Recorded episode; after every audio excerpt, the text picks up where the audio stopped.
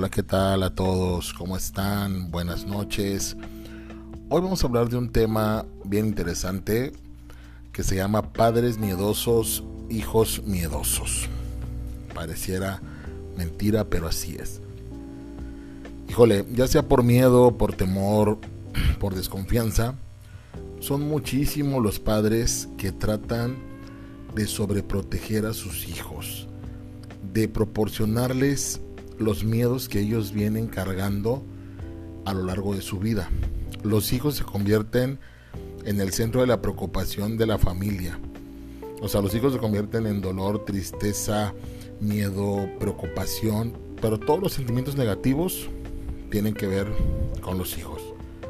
Tiene que ver con la frustración y de cómo todo va a salir mal.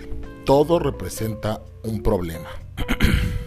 Protección Sobreprotección no es lo mismo. La protección hacia nuestros hijos es algo vital. Es la necesidad que tenemos de cuidar de ellos. Es un instinto. Es algo afectivo. Es algo enriquecedor. Y eso nos ayuda. ¿Ok?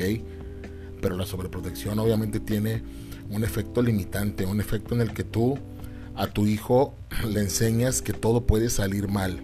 Que todo trae problemas. Que todo trae consecuencias y que es mejor no hacerlo. Entonces los niños dejan de, de, tomar decisiones. Los niños no aprenden a tomar decisiones. ¿Por qué? Porque papá y mamá ya te enseñaron que todo es malo, que todo puede salir mal. ¿Qué pasa? Todos los niños necesitan la protección de sus padres. Todos los niños requieren protección de los padres ante los peligros de la vida. Pero cuando esta protección se convierte en una burbuja de aislamiento, ¿qué pasa? O sea, el exterior se vuelve una guerra, un infierno, un temor y los hijos se quieren mantener dentro de esa burbuja porque afuera pues todo va a salir mal. Entonces, sobreproteger a un hijo es ir más allá de cubrir sus necesidades, de satisfacer sus cuidados básicos. Es pienso por ti, tomo decisiones por ti, lo hago por ti y prevengo que todo salga bien, porque todo puede salir mal. Entonces, cuando tú solucionas todos los problemas del hijo, vives por el hijo.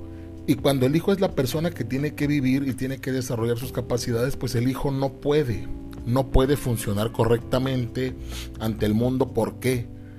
Porque tú no lo dejaste desde pequeño. ¿Ok? Entonces esta sobreprotección o hiperpaternidad es un estilo educativo pues bastante dañino. Esa atención excesiva hacia los pequeños, buscando siempre solucionar los problemas. Es más, los niños ni piden ayuda y tú ya lo estás solucionando. Entonces, esto traerá muchísimas consecuencias en el presente y en el futuro. O sea, ¿cómo van a ser de adultos esos niños cuando tú los creas tan dependientes y tan inseguros de lo que tienen que hacer? Ajá. Existen los padres helicóptero o las mamás bocadillo, que son esas personas que todo el tiempo están supervisando cada movimiento de los hijos. Van tras ellos, este, están checando, viendo qué hacen, checando todo, o sea, desde qué comen, las tareas, eh, cómo se mueven, qué hicieron, qué canción escucharon, qué vieron, o sea, pero en exceso, en exceso. Entonces, ya es, no, está mejor esto, mejoras aquello, o sea, reprimen los deseos de los niños por hacer cosas, bueno, niños o adolescentes. Entonces, esto resulta muy peligroso. ¿Por qué? Porque los niños no aprenden a socializar, porque los niños no disfrutan prácticamente nada, pierden esta parte espontánea de, la juventud, de la infancia, y entonces se vuelven eh, unos niños tan temerosos que quieren estar cerca de esos padres asfixiantes, esos padres que te vetan todo, esos padres que te, que te prohíben todo. ¿Qué pasa? Lo que estos padres no saben es que si tratas así a tu hijo, esto traerá problemas grandes. Cuando papá y mamá ya no estén, el niño el hijo estará frágil, estará solo, estará fuera de su lugar, o sea, sufrirá acoso o sentirá que lo quieren acosar, sentirá que le quieren hacer daño. ¿Por qué? Porque no está acostumbrado a solucionar nada por su cuenta. Entonces cualquier decisión que pueda tomar por él mismo le resultará sumamente complicada. ¿Ok? Son niños que van a ir creciendo con baja autoestima o su autoestima va a ir disminuyendo. ¿Por qué? Porque no van a ser capaces de hacer las cosas solos, mientras sus demás compañeros o sus pares sí van a ser capaces de hacer cosas solos. ¿ok? Van a ser niños acostumbrados a tener siempre alguien que les ayude a manejar sus emociones, a tomar decisiones, a resolver las cosas. Y cuando tengan que hacerlo ellos mismos, no van a ser capaces. Entonces eso les va a costar mucho. Y obviamente, pues también habrá gente que se burle de ellos, habrá gente que les haga ver que están equivocados. Y por la misma fragilidad que manejan, pues ellos van a sufrir. Entonces, esos padres que sufren una excesiva preocupación porque a su hijo le ocurra algo, le ocurra una desgracia, cometa un error, esté en peligro y todo eso, va a generar conductas y situaciones muy complicadas como qué. ¿Qué será? El niño va a tener miedo al mundo, miedo al exterior, miedo a, no sé, a irse de viaje, miedo de quedarse con un amigo, miedo de cambiar de carrera, miedo de decir no me gusta esto, miedo de, de confesar algo a los padres. O sea, va a tener miedo de comer ciertas cosas, miedo de, no sé, de bañarse sin chanclas.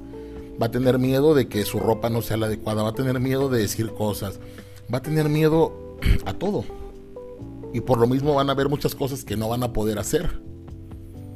Siempre y cuando haya alguien que les diga, ¿sabes qué? Haz esto o necesito aquello. Entonces, desde ahí tú los estás volviendo, dependientes. Siempre van a requerir de alguien que les diga lo que tienen que hacer. Y otra cosa importante, eh, van a buscar siempre justificar sus errores. Siempre van a querer culpar a otras personas. Es que yo no fui, es que esto, es que el otro. ¿Por qué? Porque no hubo alguien que les enseñara a asumir sus decisiones, a asumir lo que ellos quieren, lo que ellos quieren este, hacer o lo que ellos hicieron, ¿no? Entonces, eh, estamos de acuerdo que más que cuidar y proteger a tu hijo, lo estás dañando. En ese evitar que sufra, en ese evitar que cometa errores, que se caiga, que se pegue, que tome una mala decisión, tú le estás causando un daño muy grande.